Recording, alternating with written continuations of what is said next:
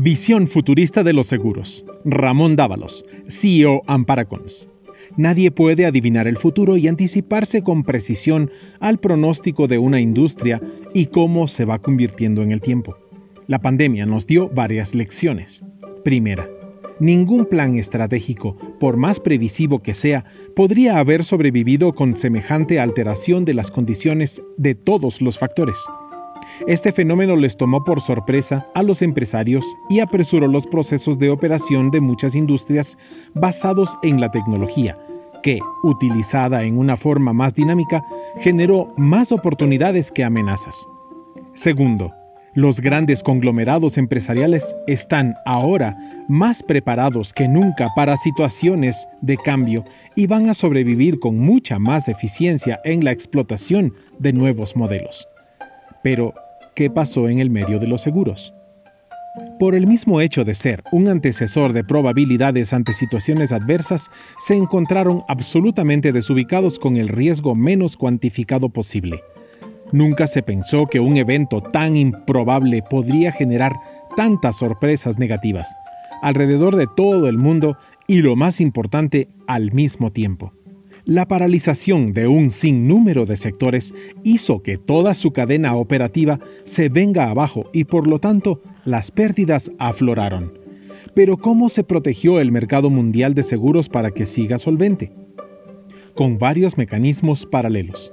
Primero, la usual subida de precios en mercados duros, trasladando al consumidor gran parte del impacto eso se evidenció en primera instancia en la reducción de capacidades y el mayor control de la oferta sobre la demanda, la situación más cómoda, pero cortoplacista. Segundo, las pérdidas ocasionaron un fuerte impacto por la caída de las primas en el 2020 y sigue la tendencia. En el Ecuador llegó tan solo al 7% compensada con una reducción drástica de la siniestralidad en los ramos de propiedad, pero con un serísimo impacto en el ramo de vida por el crecimiento de índices de mortalidad ocasionado por el COVID. No obstante, parece irónico que la gran parte de la compensación se dio por la baja de gastos administrativos por el teletrabajo, un gran esquema de eficiencia. Tercero, hay grandes ganadores vinculados a los sistemas de salud, a la medicina prepagada, a las asistencias y a la mecanización con tecnología. Este entorno y aspectos que despertaron al león dormido van a seguir cambiando la ruta de seguros en el mundo. Primero, el consumidor va a ser más inteligente en comprar seguros y conocerá más de la cadena de valor y se involucrará más en la administración de riesgos. Eso pasará factura a los asesores productores de seguros cuya tendencia es desvanecer poco a poco si no se sofistican, o no cambian su tradicional forma de trabajar, o se insertan en las nuevas tendencias comunitarias. Algo similar a lo que pasó con las agencias de viajes, publicidad intermediarios en general.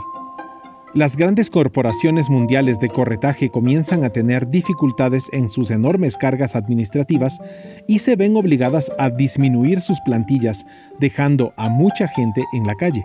Las fusiones se han frustrado para evitar oligopolios. 3. La compra de seguros poco a poco se sistematizará.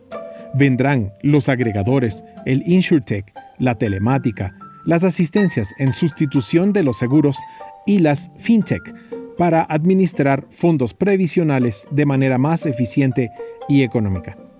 4. Se eliminarán las primas secretas por Big Data y será cada vez más público y transparente el precio real de los seguros. En conclusión, los brokers tienden a desaparecer. La compra y administración de seguros será online los riesgos serán medidos por el asegurado y aparecerán las cajas de grupos previsionales autogeneradas por grupos que se apoyarán en las fintech para administrar sus contingencias. Aparece el nuevo modelo InsurTech.